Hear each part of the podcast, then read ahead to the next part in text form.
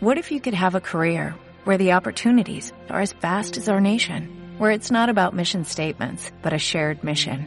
At U.S. Customs and Border Protection, we go beyond to protect more than borders, from ship to shore, air to ground, cities to local communities. CBP agents and officers are keeping people safe.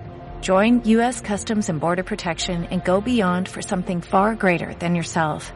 Learn more at cbp.gov/careers.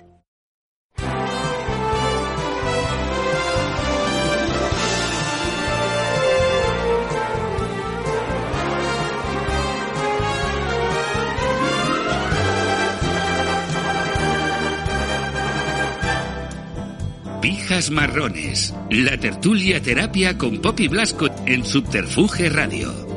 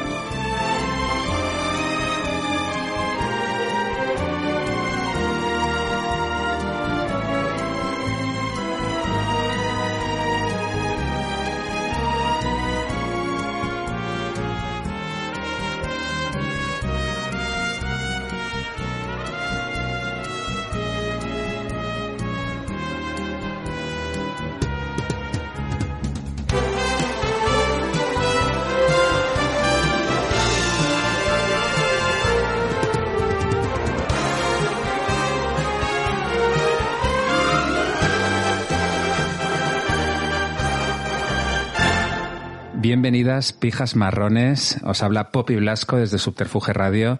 Esta tarde con Orojondo. Buenas tardes. Muy buenas, Poppy, ¿qué tal? Muy bien. Y Lala Chus, buenas tardes. Bueno, es un placer estar aquí. Estoy emocionadísima. Y a nosotros tenerte, desde luego. Fantasía del lugar. Jo, ya, ya, ya. Muy guay Subterfuge Radio, ¿verdad? Es tu Total. primera vez aquí. Bueno, espero que sean muchas más. Cuando Bueno, ¿qué tal habéis pasado Halloween? Pues yo, eh, encerrado en mi casa, terminando ¿Sí? un libro que estoy haciendo, que luego te contaré, Ah. y luego tuve una fiesta cumpleaños de seis personas que la temática era RuPaul Frankenstein. RuPaul Frankenstein, qué guay. Sí. De seis personas, Te lo juro. Seis, seguro. A ver, no se podía Que te más. denuncio, ¿eh? No, no, seis. Vale, vale. Cinco vale. más uno. Muy bien, muy bien. Muy bien. ¿Y, Lo he visto, la verdad, en sus ojos. ¿eh? ¿y os disfrazasteis de qué? Pues yo iba de Cristina Aguilera Dirty, Bien. Ah. esa etapa, pero como de Valencia, y un poquito... Que es muy zombie. Valencia ya, ya. Es que ya era muy Valencia. Sí. Es muy, es muy poquera valenciana. Sí, Es- además esa etapa fue la etapa mm, Bacala Tuning Sí, de sí. Cristina, mi favorita. Qué guay, qué guay. ¿Y tú te disfrazaste, Lala Chus? Yo me, tuve- sí, me puse una careta para estar por casa, o sea, básicamente en pijama y con una careta de, Ay, un, pa- de un pato que, que le regalé a mi novio.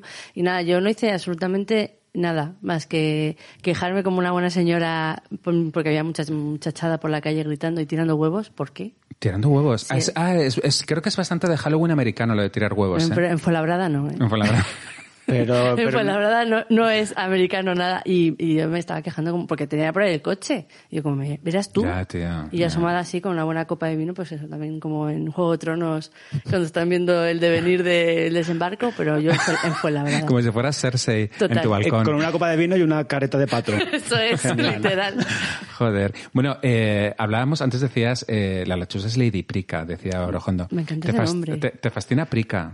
Mm, eh, puede llegar a un punto de ser una obsesión ya, o sea, porque realmente eh, a mí lo que, o sea, no es que me encante la canción del Prica, que sí que me encanta, es hacer montajes eh, con ella. Entonces Ya. eh, veo un vídeo que pueda ser un, que hay un bailecito, cualquier cosa. Encima es que pega. Me dice la gente, es que, ¿cómo lo cuadras también? No cuadro nada, es magia. Va solo. Magia, o Pe- sea... pega con todas las coreografías, esa versión de la Dolce Vita hecha, hecha de prica. Eh, pega con las, las chicas estas fachas de TikTok, Bueno, que- bueno. que, lo hiciste con ellas. Es que ese, ese bailecito me dio, me dio una tarde más maja ese día. O sea, Yo también me hice, que lo vi que también lo hiciste, me hice ahí como la sesión de música para las primas fachas y es que qué maravilla. claro. Oye, pero Prica ya no existe. No. No se convirtió en Carrefour, ¿no? Sí, eh, sí, justo. Yo pensaba que era Continente, Continente. pero no, era Carrefour. O sea, Continente iba por otro lado. Sí. Ah, vale. Sí, sí, sí, Yo sí, pensaba sí. también. que Había era una historia maravillosa que supuestamente decían, que es que lo leí en un tuit y me quedé como eh, escandalizada, que Prica venía por eh, los apellidos de los amigos, ¿no? Que era como Pérez y no sé quién, y que hubo una movida que querían ponerse como, yo quiero ponerme antes el apellido y al final Capri, no podía ser Capri, Capri. o una por- cosa así. Y luego me decían, luego dijeron que no, que era mentira, que era por precio y calidad. Qué fuerte. Yo me crié al lado de un Prica, eh, en- bueno, en, en- en Las Rozas, pero eh, estaba muy cerca el Prica de Majadahonda y era donde yo compraba siempre. Y me acuerdo que era donde mi madre robaba los vinilos, que lo hacía de la siguiente manera. Ella eh, cogía los, eh, los cartones de leche y metía los vinilos debajo de los cartones de leche. Entonces tú, tú cuando pasabas el carro, no te hacían poner los car- Sí. eh, las cajas de leche encima. Te Te decían, ¿cuántas "¿Cuántas?". llevas? Dos. Y debajo llevaba vinilos la cabrona. Eh, ¿Tu madre? Qué sí, sí, sí, un poco guay. No la quiero. Y yo de pequeño como de, hostia. Yo como mucho robaba, a mí yo tenía también, un- me encantaba robar en los supermercados eh, los juguetillos de los cereales. ¿Sabes esto que... Pero que estaban dentro de los Sí, cereales. o por ejemplo en, en la Vaticao. De esto Sí, que venían cajas sí, grandes y decían, claro. si te compras 800 eh, kilos de colacao, te viene uno. Pues yo eh, me dedicaba a abrir y me lo, lo- me lo llevaba, pero tranquilamente. Colacao siempre trae cosas súper guays. ¿eh? Pero barbaridades. Unos regalados de estos de, hostia, como muy de teletienda. La muy guay. Vaticao ya no, no existe ya, ¿no? La No, no, no. Vaticao. Es una No. pena. Sí, hasta no hace tanto lo seguían sacando porque mi compi de piso, que es de café hasta con 35 años, o sea, de, de Colacao, Colacao. eh, se compraba la Vaticao, pero no es la de verano, la, la Turbocao, creo que es como más tropical. Sí. Pero que va toda hostia eso, ¿eh? Sí, sí, sí, eso, sí, sí. Eso, eso pilla caña. Eh, bueno, eh, especial elecciones generales, erecciones generales. A ver, eh, hostia, estoy flipando. Está pasando una cosa muy extraña. A ver, eh, la- eh, las pijas marrones van a escuchar este programa a partir del día jueves, que yo creo que ya habrá unos resultados y tal. Pero bueno, mm, a la grabación de este programa yo estoy consternado porque es que eh, no se sabe lo que va a pasar. Pero ah, ubícame un poco porque yo estoy totalmente desubicado de, de la vida. Pues tío, pues que parecía que, que iba a arrasar Biden porque ha sido el, eh, eh, la convocatoria en la que ha habido más votos de la historia y porque había mucha movilización del voto latino, negro, etcétera. Y de repente la cosa no está nada clara, están como empatando. Es- Trump dice todo el tiempo que está ganando él todo el rato, Sí. y, pero es que eh, creo que, que sé qué van a hacer, como que han parado y han vuelto a... No, no, no, no, no. Siguen Siguen. escrutando el voto por correo ahora mismo, eh, al cierre de este programa, pero eh, sobre todo Trump está diciendo una cosa muy peligrosa, que es que si él no gana, ha habido tongo. O sea, está poniendo en, en- en evidencia pues todo el sistema democrático y, y... Es una persona horrible. Ya, ya, ya. Y si gana, todo bien. Si gana, todo Sí. bien, pero si no, aquí hay tongo. Eh, no sé, luego, a ver, yo, por otro lado, no me sorprende tampoco porque, hostia, Biden es un candidato un poco... yo- ¿Pero quién le ha puesto ahí a ese señor? No es un candidato nada guay, la verdad. Es que no, nunca jamás van a haber candidatos guays. O sea, no sé si habéis visto algún Hombre, documental de Obama, de- Obama molaba. O sea, Sí, era, Obama era un candidato eh, demócrata que era como que Es decías, verdad. joder, carismático, tal y cual. Pero es Cierto. que Biden tan Claro. mayor. ¿Habéis visto tan- esos vídeos horribles como acechando a niñas de Biden? Ay, no O sea, jodas. Sí, pero terrible. O sea, es como que hay unos vídeos que además que están por Twitter y por todos lados de estos típicas eh, eventos de hacerse fotillos y demás. Y él como eh, diciéndole cosas eh, como siendo muy cariñoso, excesivamente cariñoso nos falta. con, con niñas y las niñas como atemorizadas con una cara de eh, ¿por qué a mí? Es que él además da bastante miedo. Es, es, es un poco como el, el reverendo de Poltergeist 2. Total. Es Y eso poco. me parecen, o sea, lo- los dos espantosos. O sea, Ya, Un ya. Bueno, tú vas, pero tú vas con Biden, ¿no? La Un Lachus? poquito, sí, más que nada por la sí. estela de este señor Dorito, ¿sabes? O Claro, sea, claro. Pero Orojondo va con Trump, ¿no? Tú eras de Trump. No. Ah, ¿no? O sea, por la fantasía, por, por el icono pop que es esa persona, bueno, pero para nada quiero que sea presidente. Eh, no sé. ¿qué No. Pero es que ese, diga? ese mono morado que tenéis ahí detrás lo haría mejor tranquilamente. Sí, Sí, sí, sí, totalmente. Eh, yo, eh, luego también estábamos un poco como pensando, hostia, es que claro, se decide en estas elecciones americanas el futuro del mundo. Pero ¿es así o no? ¿O sí? Bueno, al final eh, Trump ya lleva mm, una legislación y hemos seguido vivos, a pesar de que él esté Sí. siendo el presidente de Estados Unidos, por lo tanto el presidente del mundo, como se suele decir, ¿no? Eh, no sé, yo es que tampoco estoy muy al tanto de política, ahora es que estoy, pues ya te digo, desubicado en, en mi mundo y tal. Muy bien hecho. Eh, sí, porque al final es como, mira, para poner la tele y ver todo el rato mierda, ya sé que estamos en la mierda. eh, Claro, claro. Es ¿para que sabes que lo que pasa encima es que nuestra corresponsal, que yo sé también que la, es la corresponsal de Orojondo, que es Sonia Monroy, Claro. está en España, que hace concursar en la Casa Fuerte, estaba Sí. la caja. Entonces, yo estoy perdida, porque ella en sus stories sí que va contando en plan, esto es indignante, por ejemplo, todo el tema de COVID y demás. Claro, a mí me gustaba ver eh, la- eh, el COVID, cómo evolucionaba en España a través de Sonia Monroy contándoselo a su gente, supuestamente, a sus seguidores eh, de, de Hollywood. Eh, y ahora se viene la casa fuerte. Está aquí en España y entonces yo ya, ya estoy perdida también, te digo por ahí. Estamos todos desubicados por culpa de Sonia Monroy. Sí, sí, sí, sí. Oye, qué guay que ese revival, ¿no? De repente que de ella en la Casa Fuerte, me encanta. Qué, qué guay, qué ganas. Eh, pues fíjate que a mí lo que me pasa con, con esto de Trump y de, y de Biden y de quién va a ganar es que parece como que no pasa nada quien gane, pero luego al final hay consecuencias mm, fuertes eh, y definitivas para, por ejemplo, el cambio climático. Total. O sea, leyes de cambio climático, leyes así relacionadas con la igualdad, etcétera, pues no es lo mismo que uno que gane Tampoco otro. ¿eh? sé lo que, o sea, cuál es el programa de, de Biden. O sea, no sé, supongo que será más, eh, de otra forma que. Sí, sí, claro, ¿no? claro. En teoría es como. Lo contrario. Sí, sí, sí. Vale, pues entonces, claro, o sea, es que lo que tú dices, puede ser una, puede ser horrible. Claro, de a cuatro años más y tal. Es verdad, lo hemos comentado alguna vez en este programa, que Trump ha hecho despertar a la juventud. Eh, o sea, si, si no hubiera estado Trump, no hubiera habido gente joven tan activista. Sí. Ni, ni hubiera estado Greta Thunberg, ni los Fridays for Future, ni cosas así. O sea que al final eh, no, no hay mal que por bien no venga. Ya, eso es verdad. este tipo de personajes te hacen despertar y luchar por derechos que te creías que ya estaban conseguidos y que igual no tanto. Claro, el problema es que no cambiamos, que el hecho de despertar a la juventud a base de hostias no debería de ser... ya. Ya, Lo- pero. lo- lo- ya, pero ¿cómo se despierta la claro, gente? pero es como que no aprendemos mm, Ya, no, no. ninguna generación. O sea, siempre tiene que ser igual. Tenemos que despertar porque siempre hay un hijo de puta que la está liando y tiene... ¿Cuándo vamos a llegar al punto en el que no, hay- no haga falta que despertar? O sea, siempre va a haber injusticias, ¿no? Pero, joder, es que parece que siempre son las mismas o incluso vamos para atrás en, en ciertos aspectos, ¿no? Ya, tío.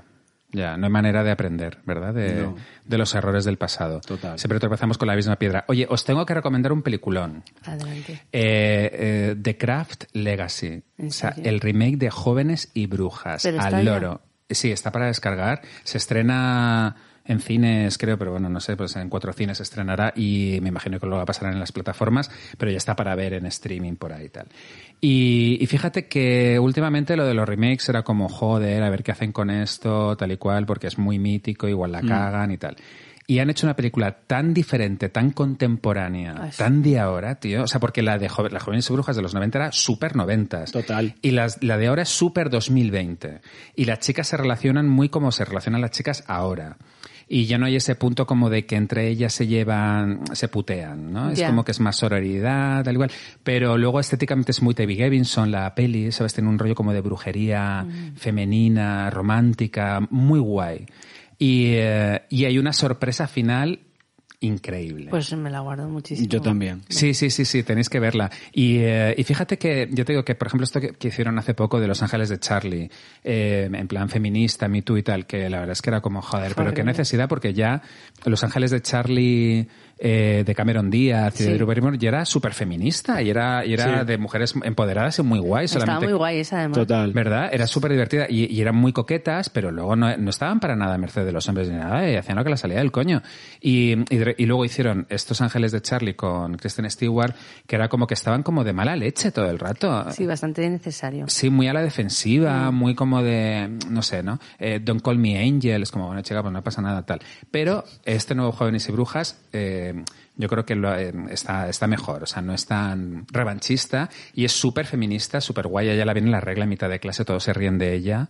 Y entonces, Bueno. y entonces, ¿sabes? Como que la, que la chorrea el vaquero de sangre y entonces las brujas dicen, uy, calla, porque la regla, que te venga la regla nos viene fenomenal para nuestros conjuros y nuestras cosas. Ahí la quiero ver. Sí, en sí, cuanto sí. vaya, la ve, o sea, en cuanto salga de aquí. Sí, sí, sí. Oye, y tenemos el calendario de Lojondo. Sí, aquí está. Hostia, calendario 2021. Jamás creí que iba a leer esta cifra por fin. 2021. Pues ya llega, ya llega. Ya Aguanta, llega. Poppy, que estamos casi, casi. Hostia, cuéntanos novedades de este calendario. Ay, ay, que no se me Que se nos pega. Sí, que no se me pegue. A ver, cuéntanos, Te cuéntanos. voy contando. Pues bueno, ya que como el calendario 2020, eh, la persona que salía en portada era Britney Spears, porque Sí. yo consideraba que era la persona más importante de los 20 años que llevamos de milenio, Es y verdad. ciertamente creo que lo es, y este Sí, año... y lo sigue siendo. Y lo sigue siendo. Eh, eh, para el 2021 he considerado que eh, todas somos eh, Snooki. Ostras, Es todas que somos es Snooki. Sí. Ya, Y entonces Snooki eh, convertida en un perro caniche que va por la calle con una camiseta que pone I'm bad. Tío, qué guay. Qué personaje tan guay. Qué mítica. O sea, qué época de los realities de la MTV tan Qué increíble. guay Sí. serán, ¿eh? Y nada, pues como siempre, 12 diseños, uno por mes. Este año con muchísimas efemérides nuevas gracias a la cuarentena que nos ha dado un montón de fantasía para Claro. eh, apuntar en el calendario. Claro, porque lo, lo guay de tu calendario es que cada año hay alguna incorporación nueva, porque cada año ocurren cosas históricas que se quedan ya para los anales de la posteridad. Claro, como me dijo Lala un día, eh, tu calendario es el calendario con las fechas innecesarias más necesarias del mundo. Es necesario ser totalmente, o sea... Qué buena definición, la Sí, y es que no es un calendario, es una experiencia diaria, porque tú te levantas eh, para ir al curro un lunes con unas ganas de mierda y de repente te tomas el café y miras el calendario que lo tienes en la cocina y miras, mm, hoy que, hoy, pues hace cinco años, Yola Berrocal fue poseída por un espíritu en Hotel Glam. Y ya, pues chica, o sea, tu vida cambia, tu día se Sí, convierte en una fantasía total. como la de esa efeméride. Total. Entonces- tú, tú fíjate quién le iba a decir que el día 3 de enero, el 3 de enero, Britney se casó borracha en Las Vegas con un amigo de la infancia. Eso fue mítico en el Sí, 2004. y mira, mira la siguiente fecha, dos días después. 1999 nace Amaya de España. No, pero la otra de Britney.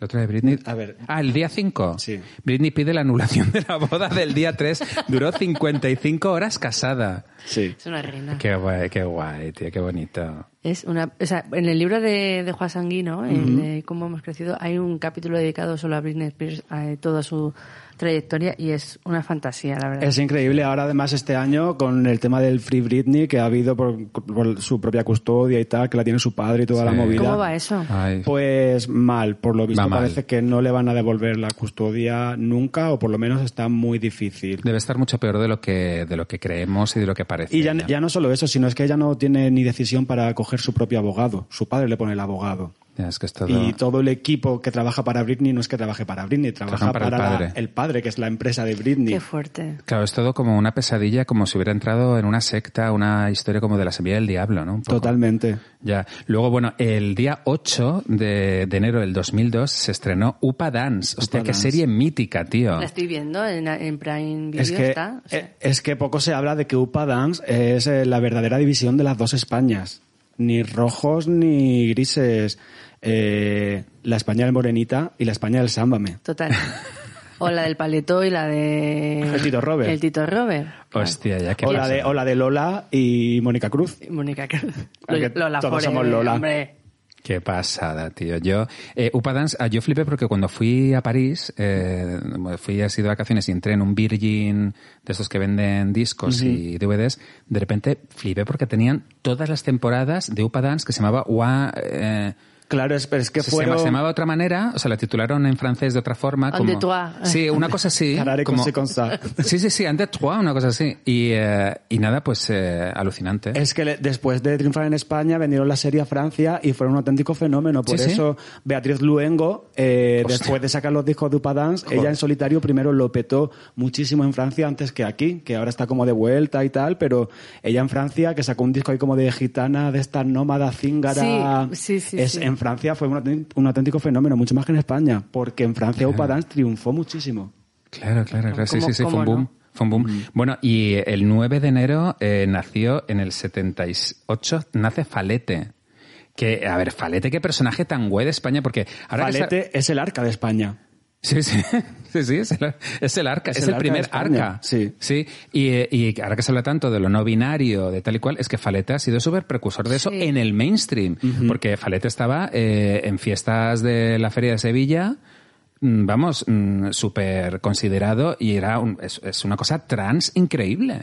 Totalmente. Y además sin, sin, sin encasillarse, o sea, de Sí. una forma natural, Sí, ¿no? sí, y es sí. como muy raro que eh, se suele asociar al folclore, sobre todo al andaluz, ¿no? Como algo muy rancio y muy casposo, pero luego es que allí eh, están las más raras avis de todo el colectivo. o A sea, mí me Sí, sí, recuerda un las poco- maricas andaluzas son lo mejor que hay en el mundo. Un poco falete a este personaje que vi hace poquito también en un documental, se llama Walter Mercado, en- Sí. Sí. que le amo, o sea... Qué maravilla, porque esa persona no fue famosa en España. Es que Yo porque- creo que Rapel fue una Por mano negra que sí. estaba detrás. Que sí, que sí, que Este sí. señor no me quita el puesto, yo creo que será Rapel. Sí, sí, qué maravilloso el documental de Walter Mercado en Netflix. eh, Mucho amor se llamaba, ¿no? Algo así. Sí, me encantó, es que Genial. me pareció precioso. Yo Sí, me quedé sí. flipando, pero ¿por qué no hemos conocido a esta persona que era famosa mundial?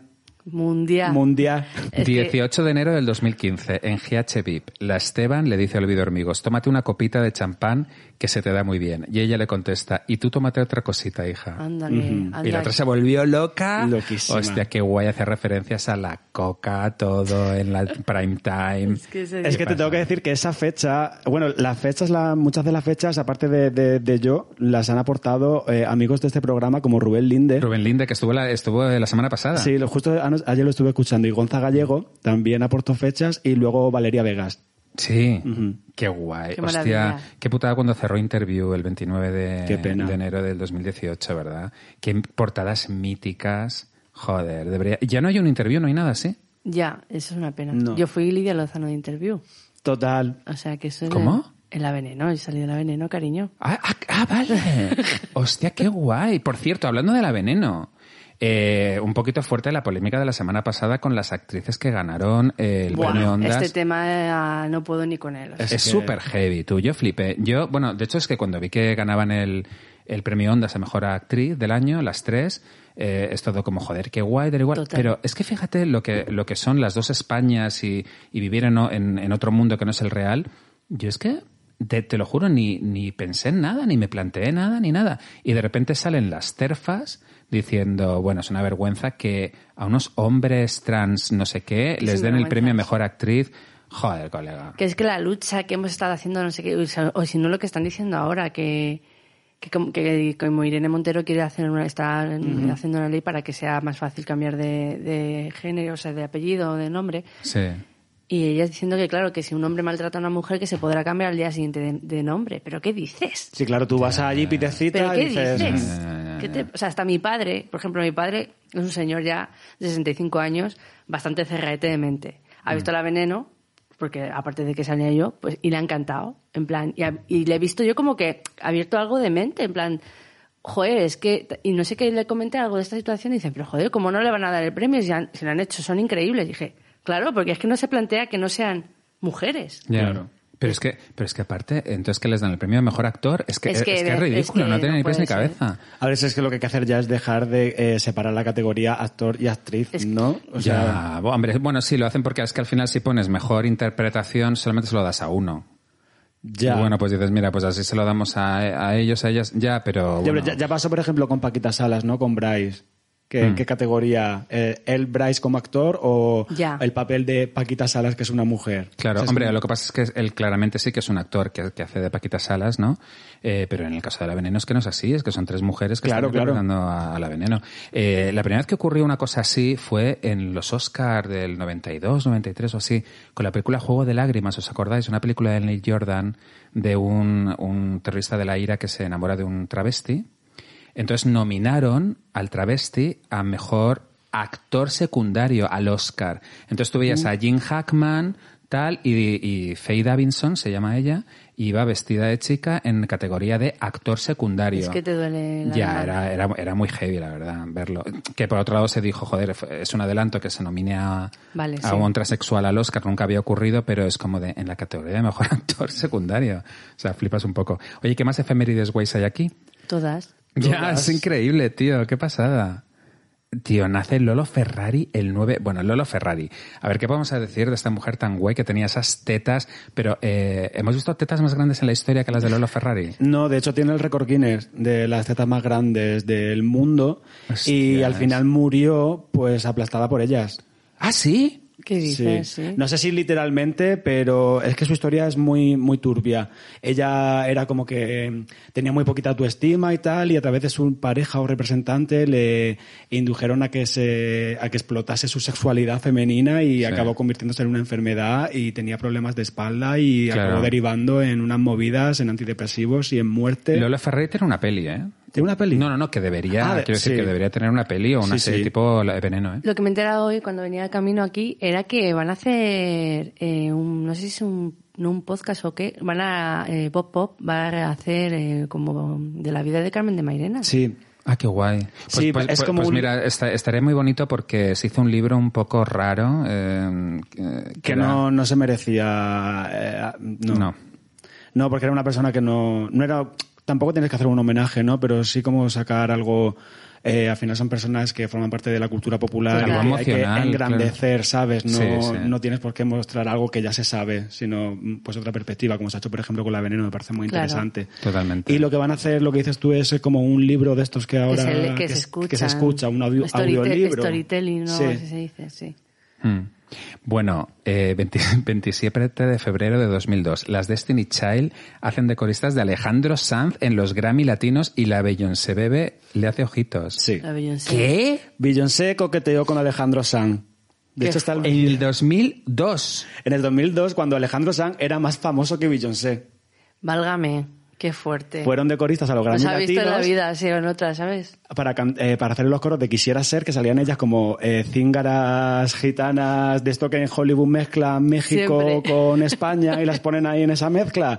Pues ellas coristas y luego salen en la rueda de prensa y tal, Beyoncé poniéndole unos ojitos a Alejandro Sanz, que yo creo que ahí hubo tema. ¿Pero qué coño me estás contando? Luego te paso claro, el vídeo. Claro, cuando las Destiny Child 2002 todavía estaban ahí... bueno. Etapa Survivor, ¿sabes? Joder. Y, y de eso, me imagino que habrá YouTube de eso, ¿no? Sí, sí, sí, sí, luego te lo paso para que lo veas el vídeo que vas a maravilla. flipar. Que me encanta más que subes YouTube, es muy guay, a tus stories. Sí, bueno, de hecho, en, en mis stories destacados de la Beyoncé, eh, ahí está esa parte, entre muchos otros momentos icónicos de ella. Oye, el otro día me enteré de que, eh, por lo visto, Chenoa, cuando estaban con Bisbal, estuvo un poco celosa porque Bisbal hizo la canción con Rihanna esta de... Y Sí. que también hubo ahí un poco de mamoneo. ¿Tú crees? Sí, es es que siempre tengo la coña de que cuando eh, presentaron esa actuación en Operación, En Operación Triunfo, Triunfo. eh, eh, aparecían cada uno en un lado del plato. Y yo digo, esta es la puta Rihanna que ha tenido que hacer- esta canción, como hacen muchas artistas americanas, para abrir mercado latino, hacer una colaboración con un artista, pero que realmente no le interesa. Sí. Y Y que fue así. Rihanna dijo, eh, a mí a este me lo pones en la otra punta y si tal, al ¿Tú final nos tocamos No un poco. sé.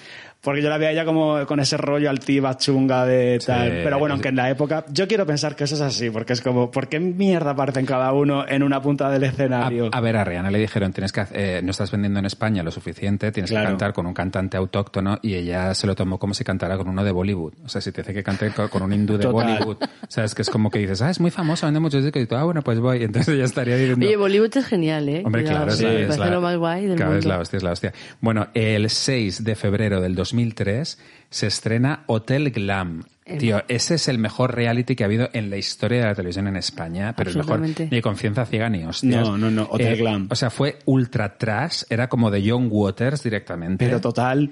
Sí, total. O sea, John total. Waters, si lo hubiera visto, hubiera dicho, pero me voy a Eh, vivir a España.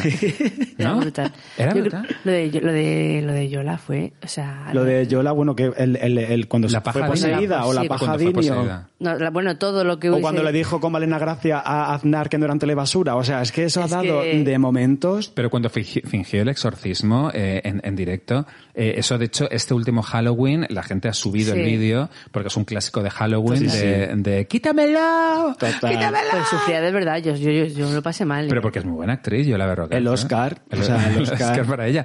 Eh, a mí me da mucha pena en realidad ahora que todo esto de la casa fuerte, todo esto, porque deberían dejarse gilipollas de hacer hotel glam, pero eh, Total. ese rollo.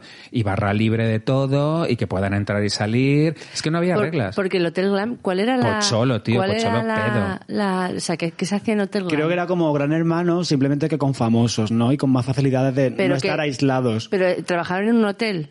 No, ¿Puede ser? no, no, No, no simplemente trabajaban. estaban Esta- ahí. Estaban alojados, eh, era como un En- gran hermano de lujo. Vale. Y, eh, y entonces la historia es que y, iban echando a uno cada semana, pero llegó un punto en el que ya pues uno tenía un poquito de mono y salía y volvía a entrar y verdad, era como, ¿aquí qué está Tipo pasando? Cholo con la mochila. Sí, sí, bueno, sí, bueno, sí, bueno. sí, sí, sí. Y luego otro reality eh, que a mí me flipaba era El Castillo de las Mentes Prodigiosas. Hombre. Hostia, qué guay. Sí, sí, una fantasía. Pero Una bueno. fantasía. Pero este era de Antena 3.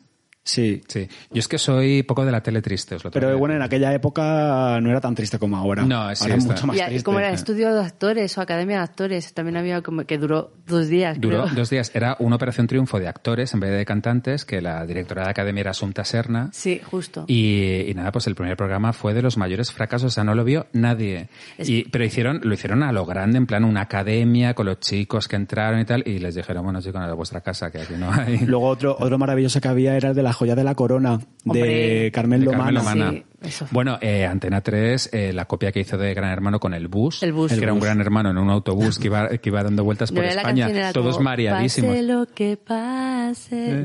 Alguna cosa Sí, así, ¿no? sí, sí, sí, sí. Me encantaba. Maravilla. Y que ganó, ganó como una rubia muy guay, muy naif, Sí. muy una rubia muy legal. Como muy con pelito así. Sí, es que, en, es que en aquella época el rollo era tener como pelitos un poco de punta por detrás. Eso es. como- Flequillo con plancha y pelo de punta por detrás, sí, totalmente. Sí, sí, sí, sí. Eh, esa- eh, el bus moló mucho y no hicieron segunda parte y también fue un súper fracaso. Lo mantuvo Antena 3 en plan de... porque tenían resúmenes diarios de un programa que Mm. nadie quería ver. Es que Antena 3, que, que fracaso siempre. Yo sí lo los veía reality. porque fue la primera vez que había un murciano en un reality. O sea, no había salido ninguno, ni en Gran Hermano ni en Operación Triunfo, que era lo de la época. Y claro, uno siempre quiere a alguien de su provincia Sí. para sentirse eh, Pero yo a- identificado. A, confianza ciega sí que me enganché mucho, ¿eh? Lo, vi, sí. lo vi mucho. Eso, y sí, es verdad que eso era Antena 3 también. Y es el verdadero ge- germen de la Isla de las Tentaciones y de todo, claro. Sí, tú siempre lo has dicho. Obviamente. Hombre, Eh, claro. Antes que hablábamos de Interview, eh, si siguiera Interview, obviamente habría salido eh, Fanny en Interview. Por supuesto. Hombre. Ya, es que ves, nos estamos perdiendo todas esas cosas por el hecho de que no haya un interview. Oye, ¿y si montas un interview, Rojondo? Pues podría ser como el calendario interview a partir de ahora. Has dado una buena idea, yo creo.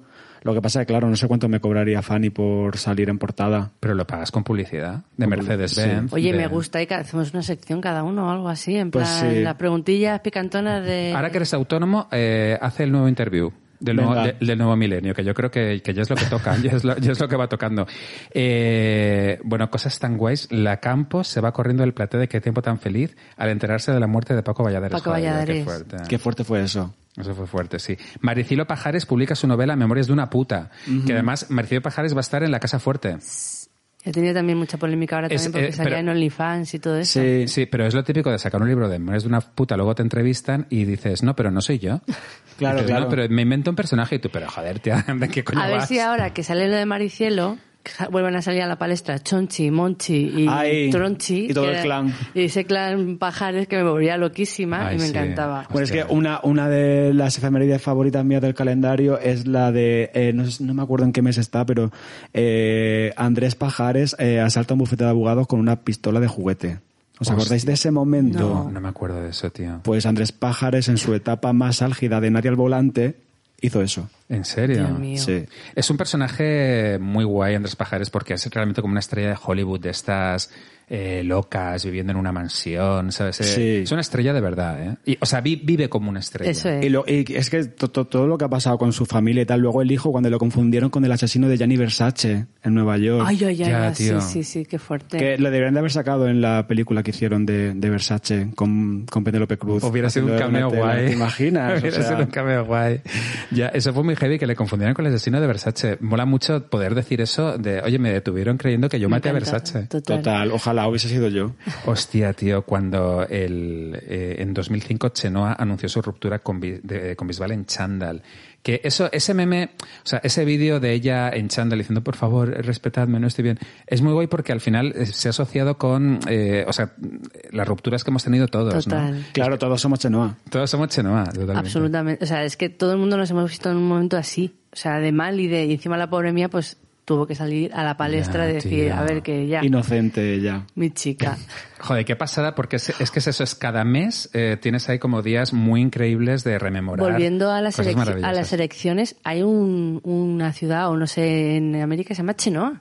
Una ¿Qué? ciudad que se llama Chenoa. Sí. Hostia. O sea, sí, porque lo he visto hoy en Twitter, en plan, esperemos que Chenoa no vote por Trump, tal, no sé qué. Y en plan, Chenoa, arriba Chenoa, dice que todo irá bien. O sea, oye, a mí eh, de las elecciones otra cosa que me alucina es esta gente que eh, está indecisa, o sea, como el voto indeciso americano. Pero ¿cómo que indeciso? O sea, hay gente que está entre votar a, a Biden o a Trump. Madre mía. Eh, no entiendo nada. O sea, ¿qué tipo de persona puede estar indecisa con algo así? Puedes estar indeciso con, no sé si tomarte una pizza de chorizo o de, o de piña, pero con si votar a Trump o a Biden, tío. Mm, La gente es fatal. De todas A ver formas, qué hago hoy. De todas formas, eh, lo- hay una cosa que me fascina de, de todo lo de Trump, es la gente que, que, que sigue a Trump. O sea, porque veo que están absolutamente cucú de la cabeza. Entonces, como esa, esa América profunda que dices tú, ¿cómo es posible ese Klux Klan así? dices, eh, había una imagen de unas señoras que estaban como que women for Trump o no sé qué. Eran como señoras psicópatas de las que salen en el- los telefilms de Antena 3, rubias, Sí. eh, con caras de poseídas. Hombre, hay gente, hay gente muy loca en la América profunda y- evangelistas, me- cosas así. Pero luego también hay gente no tan loca que vota Trump y, y la explicación es clara, es porque es gente que, que cree que no se cuenta con ellos ya. Eh, parece como que la sociedad actual cuenta con todos nosotros, con pues con, con las mujeres, con los LGTBI, con tal, pero eh, hay un cierto tipo de pers- persona blanca, tal, que piensan que ya no están invitados a la fiesta. Ya, sí. Entonces, eh, al no sentirse invitados a la fiesta, dicen, ah, pues que os den por culo a todos. Y, y es eso, o sea, tenemos que en realidad buscar la forma de hacer a esa gente, eh, Claro. hacer que se sientan bien y que su identidad no se vea eh, dañada, ¿no? Claro, pero es porque se han puesto a la defensiva cuando ya se han cuestionado todos los privilegios o lo que han, lo que han estado toda la vida, ¿no? Eso es. Y entonces, claro, como nunca se han bajado de esa escala en la que están, pues claro, ahora en vez de empatizar, lo, por no Claro. poder empatizar, lo que hacen Se es un y- jodo. Eso Ah, es. Claro, eh, de, la, de la peor manera que pueden, en este caso votando a Trump. Oye, eh, tengo una serie que recomendaros, eh, porque siempre es como que el mundo de series es un poco... mm, eh, uno nunca sabe qué ver porque hay tanta mierda y es todo como tan Netflix que es como una cosa así... Es con tanta serie que empiezas el segundo capítulo y lo tienes que dejar. Pues una muy guay en HBO que es The Undoing, con Nicole Kidman. ¿La estáis viendo? No, pero la tengo también apuntada porque dicen que es una pasada. Es una pasada. Es con Nicole Kidman y Hugh Grant. Y eh, es una serie de intriga. Está basada en un bestseller de estos del New York Times, que es como de mm, policíaco, así que eh, lo ha petado. Y, eh, y lo mejor es que no veáis ningún tráiler ni nada, porque la verdad es que yo empecé a verla sin tener ni puta idea y es como que mm, te va sorprendiendo bastante y se va metiendo en un misterio muy intrincado y Nicole Kidman mola mogollón porque luego aparte está genial porque ves Nueva York, ellos son súper millonarios, ella es como una psicóloga, él es súper triunfador, viven en el Upper East Side y da mucho gusto ver esas series o películas de gente rica sufriendo. Ya, o sea, de gente verdad. rica que lo va a pasar mal, ¿no? Total. Claro, luego yo siempre digo que en cambio mm, eh, las comedias tienen que ser de gente pobre. O sea, ver gente pobre pasándoselo bien y, tal, Sí. ¿no? Y, eh, Sí. Totalmente. O sea, pues aquí les vais a ver pasando las putas. Eso sí, con mucho dinero alrededor, que es lo que mola. Luego, bueno, por favor, quería comentar con vosotros. A ver, es que yo el otro día flipé. Eso también tiene que ir en tu próximo calendario de Orojondo. A ver, lo mismo, 2022. está, lo mismo está ya. no Lo mismo sé. está ya, puede ser, bueno, no, no lo sé. Eh, Yo creo que no llegó imprenta, porque fue eh, rollo el otro día, en el cumpleaños de, de Kim Kardashian, eh, Kanye West, eh, hostia, lo que le regaló. Me quedo, espérate. ¿Qué, qué- qué le regaló? Pues tío, le regaló eh, eh, un- Ah, coño, sí, holograma sí, de sí, su sí, padre. el holo- hostia. el holograma de su padre eh, presente, de cuerpo presente, diciéndole, eh, bueno, cariño, estoy muy orgulloso de la mujer en la que te has convertido, que es como, joder, hay que tener cojones para poner eh, palabras a un muerto, porque dices, eh, es una responsabilidad, igual de repente el padre diría otra cosa, igual el padre diría, oye, hija mía, mm, ¿qué te has hecho en el culo? O- o- A, mí, a mí, no sé, me parece horri- horrible.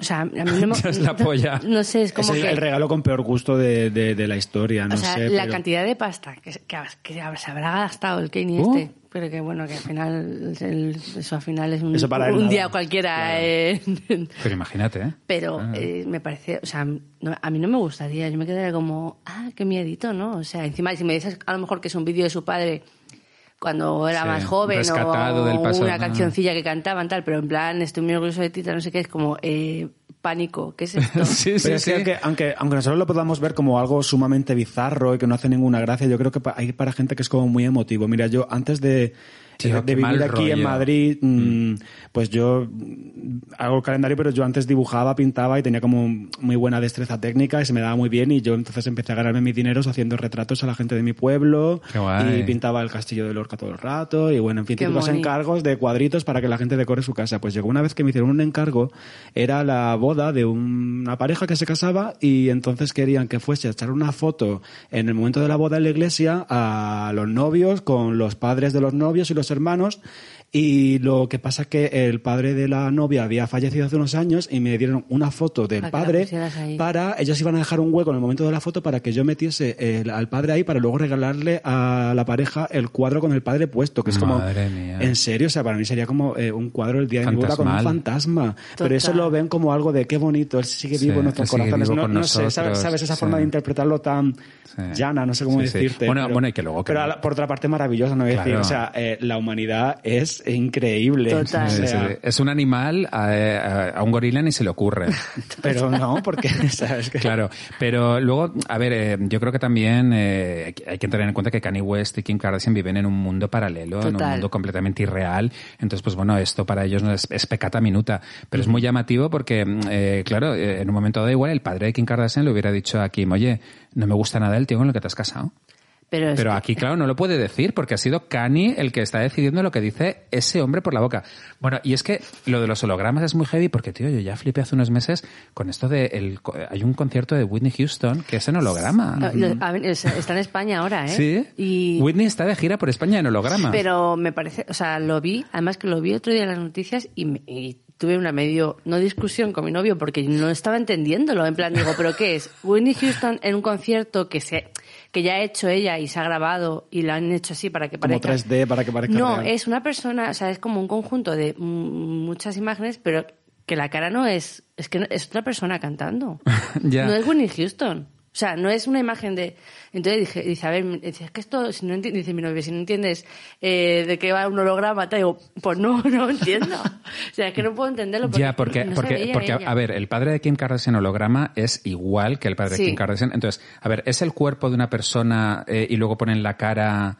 con la tecnología esta que hay de Face no, es app el- este que el- sí. pero Claro. en plan la, la digievolución esa de gente con dinero pues- que hace pues- espectáculos pero como los filtros de Instagram, un filtro de Instagram Claro. que es un- la puta cara del padre de Kim Kardashian, o como, o como es. No, esto va, el cuerpo sí que es el de, el de padre, o sea, probablemente sea una imagen real del padre de, de Kim Kardashian en este caso, que es muchísimo más fácil que hacer que Winnie Houston, que tiene 800 bailes, 800 movimientos y demás. El tema es que luego a la hora de modular la cara, eh, pues aparte de coger im- la voz de muchos audios de, de Winnie Houston o del señor este, eh, luego la boca sí es fácil de hacer. El tema es luego es, eh, las expresiones y demás, que queda Ya, como raruno, queda raro, ¿sabes? Queda como la- el caserón del parque de atracciones.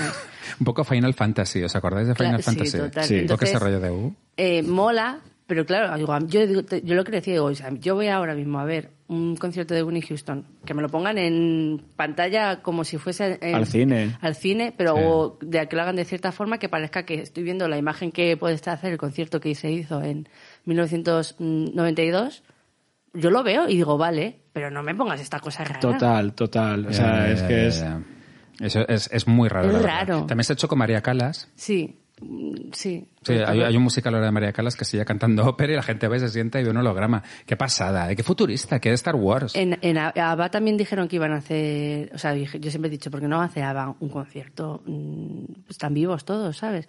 Y dijeron que iban a hacer un concierto de hologramas y dije, eh, me parece... Hombre, mira, si están muertos todavía tiene un pase porque Claro, pero si están eso vivos... es pura pereza, es más perruco que nada, o sea, no me digas tú. Ya. Oye, por cierto, estoy viendo aquí que el, en el día de Nochebuena eh, nació en el 71 Ricky Martin Sí. y estaba me estaba acordando de una anécdota relacionada con la Veneno. Ay, sí, muy fuerte. Claro, porque la Veneno cuenta que se folló a Ricky Sí. Martin. Y no, Y- no la creía nadie. Pero la Veneno nunca miente, nu- nunca ha mentido jamás, o sea, no se caracteriza por eso. Ella Bueno, dice a la ver. verdad. Eh, sí. Sí, ¿cuándo? Ella me- pues ella mezclaba fantasía con realidad. Por ejemplo. Pues, por ejemplo, ella empezaba a hablar y te puede empezar contando verdades, pero luego ella se iba creyendo su propia historia y su propio mito y, y al final pues acababa diciendo cosas que no serían reales. Yo es creo- que tú yo fíjate, creo que es que, va- es que que tú va por fíjate, ahí. esta versión, esta versión qué, qué guay es porque cuando le preguntaron, a ver, pero ¿cómo es que te follaste a Ricky Martin? Cuéntanoslo bien. Ella daba una cantidad de detalles, Claro. decía, a ver, dimos un concierto en Aqualung. Dice él con el un, dos, tres, un pasito para adelante María y yo con veneno para tu piel. Y estábamos alojados en el mismo hotel. Y entonces a mí me suena, la, me llama a la puerta, abro, es Ricky Martin y dice, mira, yo soy maricón, pero me ponen tus tetas. Sí. Sí, sí, Pero, no te- eso- pero, pero un momento, ¿eso puede ser mentira? No, no, no te estoy diciendo que, es- que, este- Es que esto eso es sea, verdad. que esto sea mentira. O sea, yo me lo creo. Además, creo que fue en el polígrafo cuando Sí. eh, salió este tema y que ese polígrafo se, después se salió a la luz que era totalmente falso, que solo querían a la veneno como caricatura de, de- de ella misma en la tele y que ni siquiera hicieron la, la prueba del polígrafo, sino que se inventaban las respuestas verdaderas o falsas. O sea que sí que puede ser que la veneno se hubiese follado a Ricky Martin y de hecho yo me lo creo. Total. Sí, sí, sí, Yo me lo totalmente, creo. Además totalmente. que eh, era la época que, según ella, la que Ricky Martin todavía no, no había salido del armario. No, claro. Entonces, claro, todo el mundo estaba como, Ricky Martin no puede. Entonces, eh, cuando lo contó, se quedó la gente como perpleja. No la creyeron. Pero luego yo creo que, o sea, yo creo al 100%. Yo estoy contigo, yo creo que sí que dice verdad. Hay una anécdota muy fuerte eh, eh, que a mí me contaron de la veneno que no se pudo contar en el libro de la veneno Cuenta, cuenta. de Valerie Vegas que está relacionada con el rey. Que El que se- vestido de albañil, que iba vestido. Sí. Pero eso lo dicen, lo cuentan en la serie. en la serie. Sí, sí, sí, sí, sí, claro, claro. Pero de está- hecho, al, bueno, no voy a hacer spoiler, pero como que Sí. que, que sí, que esté conocido, no solo de la serie, sino que es- ya lo ha contado. Sí, sí, Pero oye, con- quédate en casa, quédate en casa, eh, la llamaron porque va a ir una persona muy importante y de repente eh, sube el rey vestido de albañil. Me lo, cre- me lo creo. Pero qué maravilla. tío. ¿Habéis escuchado el podcast X-Ray? No. Os lo re- ¿Ves? Ya te recomiendo. Ah, bien. es, una, es de la vida de Rey Juan Carlos, bueno, el emérito. Eh, o sea, que es- está increíble porque, porque o sea, cuentan desde toda su infancia hasta ahora, pero lo cuentan con, o sea, muy guay. Y mola muchísimo. ¿Cómo, se, en- cómo se llama el podcast? X-Ray, está en Spotify. X-Rey. sí. Y cuentan todo lo que en España nunca se ha hablado del rey. ¿no? Bárbara Rey, toda esta trama Sandra, también. Sandra Mozarovsky. Sí. No, eso no. Ah, no. Eso no. Pero ese tema, yo no sabía de ese tema y me volví loca el otro día, lo- me enteré hace poquísimo. Yo no sé de Sí, qué sí. va eso. No, Sandra Mozarovsky. Bueno, Sandra Mozarovsky es una actriz del Destape. Si ponéis en, en Google vais a flipar porque es bellísima y, sí. y además una actriz que estaba despuntando en su momento. Y de repente, 18 pues. añitos tenía, o alguna cosa así, muy sí, y eh, bueno, pues eh, todo el mundo eh, se rumoreaba que tenía un lío con, con el rey. Y ella se quedó embarazada y de repente un día se tiró por el balcón embarazada. LOL. Del rey. Ah, no se sabe. No se sabe. Del rey. Pero bueno, claro, pero eh, Efectivamente, o no sea, sé, no se pues, sabe. pues es como que no sé, tú estás embarazada y te tiras, no sé, no sé. mm. Es como, pues esto, Bárbara Rey, que tenía muchísimas pruebas, de repente su casa Sí. a robar. Pero el caso de Sandra Mozarovsky es, Es fuerte. especialmente Pues es- eh, está muy guay este podcast. Yo lo escuché, aparte que hay mucha trama, y salen todos los salseos de con todas las personas con las que había estado. con- Hostia, Crónica Negra Española, el 21 de diciembre del 2007. Los modelos rumanos de noche de fiesta atracan y dan una paliza a José Luis Moreno en el chalet, que es muy fuerte, que le atan. Bueno, esto fue... Pero ¿Eran los modelos que trabajaban en Noche de A ver, Fiesta? no. la- yo te cuento, no. eso es un poco la conspiranoia. O sea, eh, José Luis Moreno tuvo como una época en la que entraban a robarle unos rumanos y le amordazaban y le pegaban y le robaban y tal. ¿Que tuvo una luego- época recurrente o qué? que Gente- pas- pasó unas Ah, cuantas pero- veces pero- cuando pero- le pegaron la paliza, como un par de veces. Pero además, en su casa. gente que conocía perfectamente la casa. Entonces la gente que dice es que los modelos de noche de fiesta de los desfiles en ropa interior, José Luis Moreno se los llevaba a su casa para Sí, jugar sí. al parchís, ¿sabes lo que te quiero decir? Sí. Y claro, Y un día dijeron, oye, y si venimos aquí otro día, pero no a jugar al parchís, sino, mira, abrimos la caja fuerte, ya muy guay. Y, y además ese, ese, ese mundo, esa casa de, llena de columnas de mármol, muy Versace, porque el Versace español es José Luis Moreno. Total. Total. Yo est- estoy deseando, o sea, que saquen un documental o algo de esta persona porque tiene que haber una subtrama ahí de este señor Ya, tío. muy, muy Que oculta. era y muy ventrílocuo. Es que mola mucho la historia. Él era un ventrílocuo. Sí. Que, que ya ser ventrílocuo es fuerte, lo de tener muñecos que Ya da hablan, ¿no? miedo. Y, es eh, un poco de, psicópata, ¿no? De, Sí. de una persona ahí con, con un mundo oculto, por lo sí, menos. Sí, sí, sí. Que creó un imperio, una cosa Y rarísima. luego la esa voz en off, que ya cuando dejó él de estar en como presentador, salía la voz en off Sí. de Noche de Fiesta. Y eso Sí, era sí, sí. Era horrible. Eh, Horriblemente se- fantástico. Se, se murió Sean Connery esta- estos días, lo, lo Sí. visteis, ¿no? Que, que muerto Sean Connery. Muy mayor, yo no sabía que era tan mayor. La verdad es que llevaba mucho tiempo sin aparecer, ¿Qué edad?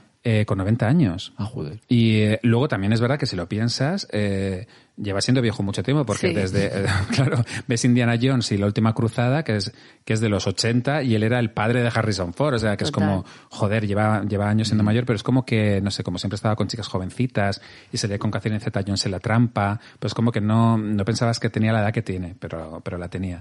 Y bueno, fue, mm, ¿es vuestro James Bond favorito, Sean Connery? No, además que hace poco también vi un- una entrevista a este señor diciendo que eh, estaba totalmente a favor de pegar a su mujer. ¿Quién, Sean Connery? Sí. Madre y mía. además totalmente tranquilo, o sea, no se le movía ni una pestaña, ya, o sea, porque se lo preguntaba una, una mujer, una entrevistadora, dice, oye, has dicho que estás a favor de, de pegar a, a tu mujer. Dice, sí, siempre que no sea necesario, porque cuando lo quiera, sí. Bueno. Y la verdad que se me cruzó bastante ahí, Hostia, o sea, no puedo negar que sea un actor estupendo y que... Bueno, como actor tampoco es que fuera... Bueno, pero que ha hecho, hay peli- bueno, en películas guays, entonces, Sí. por ejemplo, pero la verdad que es que... Los Intocables de eh, La El nombre de la Palma. rosa. El nombre de la rosa, Es que esa- me maravillosa. encanta esa peli. Sí, sí, esa peli es súper guay, con Sí. Christian Slater y Sí. él, ese misterio en esa abadía. Me encanta, me encanta. Súper guay. Eh, ya, eh, se dice mucho que, o sea, es como que está mm, catalogado como el mejor James Bond, un poco como el, el tal, pero yo la verdad es que soy mucho más de Roger Moore, ¿eh? A mí, eh, que, que es el del zapatófono, Sí. y es como el James Bond más camp, más de cómic, que hizo Octopussy, con Grace Jones, ¿sabes? Que eran como películas de James Bond un poco más caricaturescas, pero luego él era como muy british y muy, y muy guay. Era, eh, para mí es mi favorito, Sí, Roger Moore. a mí de las últimas tampoco ya no me ha gustado. eh, las últimas de James Bond. Yo creo que he visto esa etapa que te estás comentando. Que soy muy mala para los nombres eh, de los actores. Luego, luego estuvo Pierce, Pierce Brosnan, que era muy fuerte, tío. Pierce Brosnan era de coña, era como eh, si fuera Arturo Fernández. Total. O sea, como, como un James Bond Arturo Fernández, Total. ¿verdad? Era como ese rollo gentleman, pero trasnochado. en la tan- casa de los ríos. Sí, sí, sí, sí. Eh, bueno, luego Sean Connery tuvo una época muy Marbella. Eh, hay fotos de él con Tita Thyssen. ¿Ah, sí? Sí, eh, es, es que, es que luego muchos se fueron a vivir a la Marbella de Jesús Gil, ¿eh? Sean Connery. Qué buena esa época, ¿eh? Sí, sí, sí, sí. Deborah Kerr también acabó sus días, la actriz Deborah Kerr, en, en Marbella. Y eh, era como un- una especie de Los Ángeles español. Pero Absolutamente. y esta gente, estas estrellas de Hollywood se juntaban con, con la farándula Marbellí, en plan, Sí, con iban a los eventos creo que con Gunila, con Gunila, Jaime de Mora de y Aragón, con toda Maravilla. esta gente. o sea, como tendría que ser eso. con Espartaco Santoni. Con Espartaco Santoni. Claro, la Jet Set, me acuerdo que era la época de la Jet Set Marbellí, antes de, era, eso fue antes También de está en, Ma- la, la de Mallorca, cuando estaba, se iba toda la familia real allá en los veranos a Mallorca, y luego también en Marbella. Eran como dos puntos álgidos de, Sí. de, de, pues esto, de estaban todos los paparazzis ahí como lokis. Luego fue muy fuerte cuando pusieron, Jesús Gil puso las letras de Marbella como si fueran las de Hollywood a la Sí. entrada, como un puente que pone Marbella. Y era todo como, ¿habéis estado en Marbella vosotros? Sí, yo de pequeño iba de vacaciones con mis padres, pero a Torremolinos o a Benalmádena, los pueblos de al lado de... Buscábamos un hotel tres o cuatro días y, Y bueno, además íbamos sin reserva. Yo me tenía que bajar de pequeño en el coche a preguntar en julio eh, si había eh, hotel para cuatro. Eh, bueno, un, un- un desastre, porque mi padre nunca sabía cuándo iba a salir del trabajo, porque auto- autónomo y no sabía cuándo iba a tener los días libres. Entonces nos escapábamos sin reserva, llegábamos allí, íbamos a los pueblos de al lado de Marbella para ir un día a Marbella, siempre a Puerto Banús, a echarnos fotos con los yates y con los Ferraris. Qué bonito. Y ver el bar de Espartacos Antoni, eh, comprarte pues cosas de allí, tener un bar de esos y creerte rico, aunque solo sea por las fotos que luego revelabas, ¿sabes? O sea, era me parece bonito. fantasía. O sea, dime tú, ¿en qué momento ahora te irías así al tuntum a preguntar a un hotel, oye, tenéis, o sea, si no te lo preparas eh, como mm, dos meses antes, No hay viaje, No además vas. que es carísimo. O sea, ahora es carísimo. Ahora tú vas a un hotel eh, a, reservar en, en, en recepción y es carísimo, como todo se hace por Booking Total. o por cualquier... O sea, es carísimo. Y yo me acuerdo- y claro, entonces íbamos, fuimos a cenar un día a Cantora. A Cantora Copas. Bueno, a Cantora Restaurante. Cantora Copas era el bar de copas de que el hijo, eh, que Paquirrín montó al lado. Pero sí, estaba uno al lado del otro y en medio un minigolf. ¿Y, ¿y pediste pollo a la pantoja? Pues creo que no lo pedí, es que eso hace poco digo, ¿por qué no pedimos pollo a la pantoja? Pero el sitio era muy guay, así pues ese horterismo marbellí pretencioso de jardín con bambús y palmeras y las mesitas. O sea, eh, tengo ese recuerdo como decir, madre mía, que he estado en Cantora Copas. Qué guay, qué guay. No, mí- en Cantora sin copas. A mí también me gusta mucho Benidorm, ¿eh? Aparte de Marbella, Total. Benidorm, Total. es, es un sueño. El otro punto- Sí, sí, yo... Eh, amo Benidorm. Es una pasada porque, eh, o sea, estás en- me acuerdo una vez acompañé a un amigo que daba una ponencia en una escuela de, de Bellas Artes que está cerca de Altea. Benidorm, en Altea. y, eh, y nada, pues mientras él daba su ponencia yo digo, "Me- yo no voy a ir a la universidad contigo porque me quedo en Benidorm, me quedo en Benidorm tomando el sol y tal. Y, y era, era mayo, que había muy, muy poca gente y estaba en la playa y de repente digo, ay, tengo hambre, voy a comer. Salgo al parque, al, al, Paseo marítimo. al paseo marítimo y, eh, y había un McDonald's, un Burger King, un Kentucky, un Subway y yo, pero esto, esto es de coña, un Pizza Hut, o sea, todo como, digo, pero, o sea, es mi sueño hecho realidad. O sea, puedes comer lo que quieras en la playa, te puedes comer un McDonald's y un, y un Pizza Hut. Maravilla. Y eh, ya es todo muy guay. Me acuerdo, me acuerdo del hotel, tío, que en la recepción había una piscina. O sea, era la recepción y, y una, una piscina en la recepción. Pero ¿sabes? cubierta.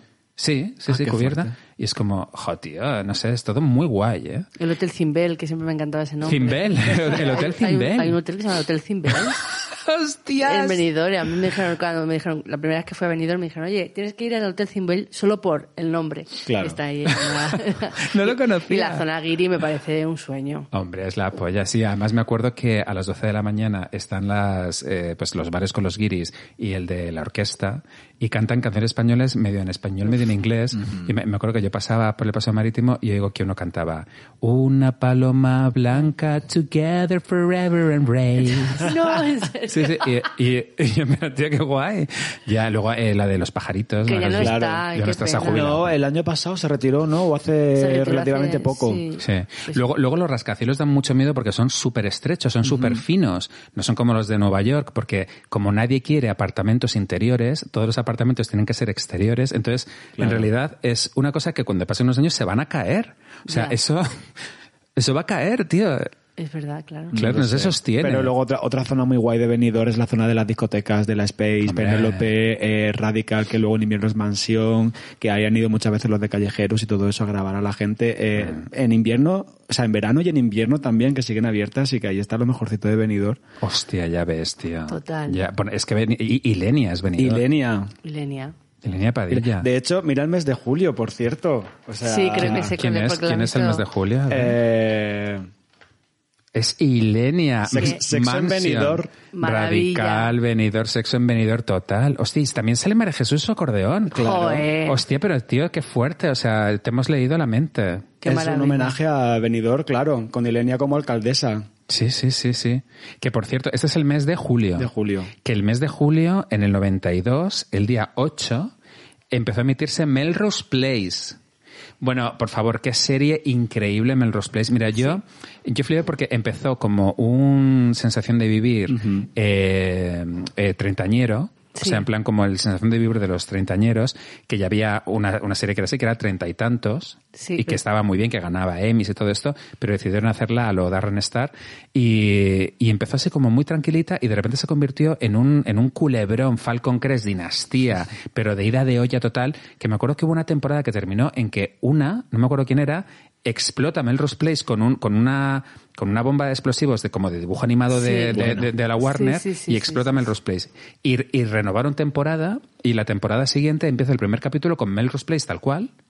Y, y entonces salen diciendo, ay, es que hasta que los del seguro han, han reconstruido eh, los apartamentos, no sé qué. Ya está. Y ya está, así lo Y- solucionan, tío. Es que lo que le decía antes a un amigo, es que, que es que antes, mm, o sea, se solucionaban tramas complicadas, o sea, que ahora Sí. no podrían hacerlo porque es como, ¿cómo vais a hacer esto? Claro. ¿sabes? Eh, pues así por Ajá, la manga, en, com- en Compañeros, por ejemplo, la primera temporada que está Concha Velasco, que se llamaba Concha Velasco en Compañeros, o sea, esa es, eh, no se llamaba Compañeros solo, ¿eh? Era Concha Velasco en Compañeros. Hostia. Es que ah, yo tengo un podcast que se llama Radio Azcona, aquí hago promoción. Ay, Redezcana. Eh, que vemos eh, los capítulos de compañeros y los comentamos. Entonces, eh, en la primera temporada está Concha Velasco y la segunda no porque se fue a hacer sorpresa sorpresa. Ah. Entonces, directamente dijeron que se fue a Argentina. Sí, bueno. Y, y te quedas tú en plan, mm, Bueno. eh, bueno, Cu- ok. cu- Cuando se fue a lo del perro, Ricky Martin y la mermelada. Sí. O sea, efectivamente. Pero que eso también os acordáis en Aladina cuando cambiaron a Total. por era Paz Padilla la cambiaron por, por, Miriam Díaz Aroca. por Miriam Díaz Aroca. Pero no, no era la misma. O sea, creo que cambió. Hicieron, hicieron- o sea, buscaron como una forma de hacer el cambio, pero luego, por ejemplo, en El Príncipe de Bel Air sí Ah, que cambiaron a la madre a de un la día para otro. Vivian la dejaron así y tras cayó. O sea, Sí, sí, es como... En, en Los Colby, que era una, una serie spin-off de, de Dinastía, eh, era muy guay porque una temporada que acaba con que Fallon, que era un poco la hija así un poco putesca, de repente la serie era muy realista dentro de lo que cabe, pues eran como amoríos de gente rica, lo típico, ¿no? Y de repente le abduce un ovni. No sé si os acordáis de esto. Sí, me, lo, o sea, me lo han contado, pero sí, sé que, y creo que es como que luego también sale ahí la, la tía de, de los, de, joder, el Steve Urkel. Puede sí, ser. Sí, sí, sí. En un ascensor, la tía, joder, no me acuerdo cómo se llama nada. Sí, sí, sí. Y que es como otro spin-off, eh, cosas de casa. Es de un spin-off de esta porque aparece en el Eso, ascensor. Sí, sí, sí, sí, alguna cosa así. Pero, tío, ese final de temporada de que la abduce un ovni es muy guay. Y luego hubo otra temporada, que yo además me acuerdo de pequeño, que estaba deseando ver el primer capítulo, a ver qué pasaba pasa? con Fallon en el ovni. Y, y empieza con que están todos comiendo tan tranquilamente y en plena conversación eh, dice, anda, no te inventes las cosas, le dice Fallon a una hermana suya. Y dice, sí, pues como tú con lo de que te abdujeron, ¿no? Y la otra, "Co- Claro. co- como no me creen, pero pasó. Pero ya está, no le Ahí dan- está, y, no- y además que te acabas en tu casa diciendo, bueno, pues ya está, pues mañana lo comentaré en clase y en el cole o... o- Sí, era muy, era muy de comentar en el cole, lo de, ¿has visto lo que ha pasado? Ese rollo cliffhanger ye- se empezará a inventar en, en esos culebrones tan maravillosos de una- uno que moría y luego resucitaba porque sí, había fingido su muerte, cosas así. ¿no? Maravilla. Sí. Ostras, hay una serie de esa época, de finales de los 80, principios de los 90, que os va a encantar, no sé si la habéis visto, que se llama Al Este, eh, Retorno a Edén. No, Ni Retorno a Edén. Es súper guay porque es de una mujer que está casada con un millonario que la pone los cuernos, entonces en un barco el millonetis la tira por la borda para matarla y que se la coman los cocodrilos. Maravilla. Entonces sí, entonces los cocodrilos es como que la atacan y tal, pero, pero ella consigue llegar a una orilla. Y, y en esa orilla resulta que eh, hay una, una mansión de un cirujano plástico muy famoso que decide ayudarla. Ella le cuenta su historia y le dice, mira, es que mi marido me ha tirado por la borda. Y dice, pues mira, voy a- vamos a hacer una cosa. Te voy a cambiar la cara. Se te voy a poner una cara nueva. Y ella, pues sí, porque lo que voy a hacer con la cara nueva es seducirle Maravilla, maravilla. y vengarme. Entonces la venganza de ella cambian de actriz y es ella seduciéndole y se va a vengar, tío. Qué bueno. Retorno a Edén. Esto también había mu- mucha telenovela colombiana esta de Caracol TV con estas tramas y... Sí. Total. O sea, o sea, yo- la Caracol TV. Caracol TV presenta, o sea, eso era una fantasía. Eh, la gata salvaje muere ahí con la mala... eh, también entre cocodrilos. Eso es así. Sí, sí, sí, sí. La loba herida, que era que estaba en Telecinco, que tenía un personaje también como travesti, porque era era un, un tío que se debía pasar por tía de noche y, y seducía también a un protagonista. La loba herida, ¿os acordáis de esto? No, Pero estaban en Telecinco, ¿eh, tío? Sí, yo es que... ¿Era una telenovela? Sí, sí, claro, hombre, con, esa, con ese nombre. No, ya, sí. Una, película, una película de Berman. la, la loba herida.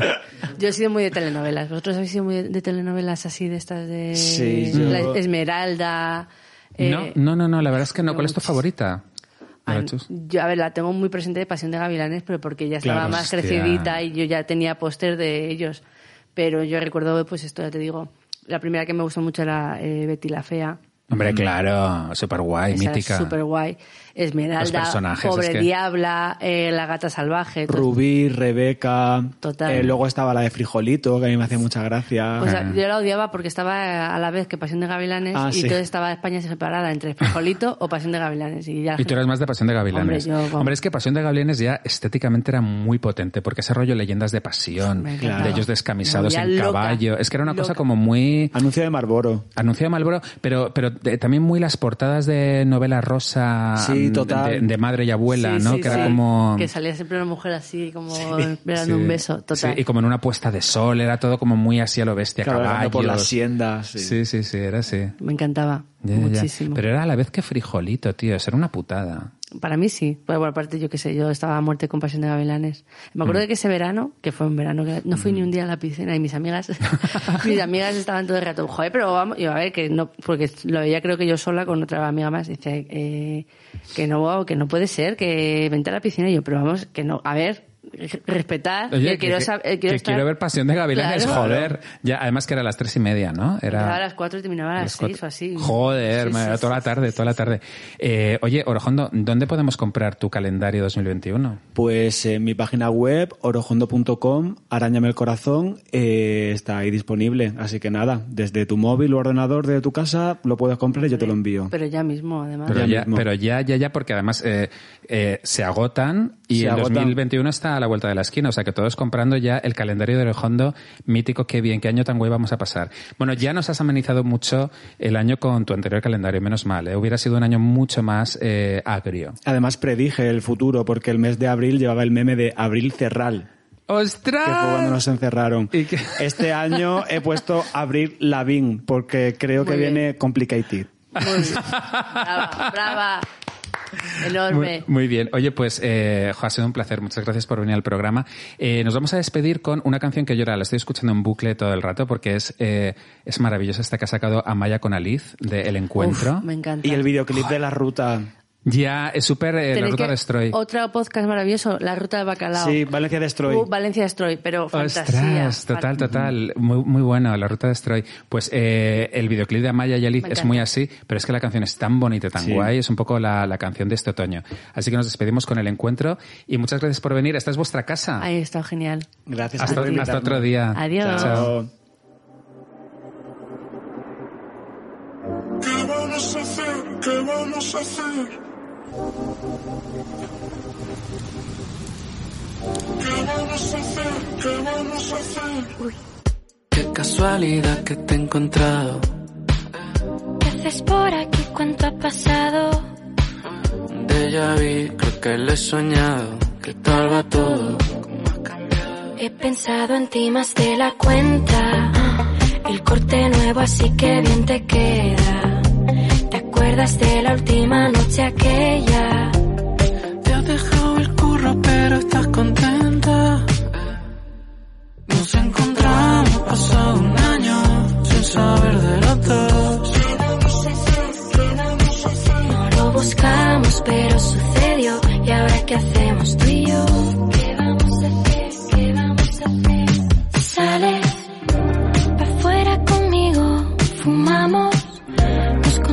Nuestros líos, nos vamos. Descansado de este sitio, mejor algo tranquilo. He pensado en ti más de la cuenta. El corte nuevo, así que bien te queda. ¿Te acuerdas de la última noche aquella? Te has dejado el curro, pero estás contenta. ¿Qué vamos a hacer? Nos encontramos pasado un año sin saber de los dos. Buscamos, pero sucedió. ¿Y ahora qué hacemos tú y yo? Nos encontramos pasado un año. Si te acercas. No lo buscamos, pero sucedió. ¿Y ahora qué hacemos tú y yo? ¿Qué vamos a hacer? ¿Qué vamos a hacer? Me coge de la mano, dice. ¿Qué vamos a hacer? Se ha puesto todo del revés. He pensado en ti más de la cuenta. El Corte ese nuevo que bien te queda. ¿Te acuerdas de la última noche que ya contaba espera para tenerla? Nos encontramos pasado un año sin saber de los dos. No lo buscamos, pero sucedió. ¿Y ahora qué hacemos tú y yo?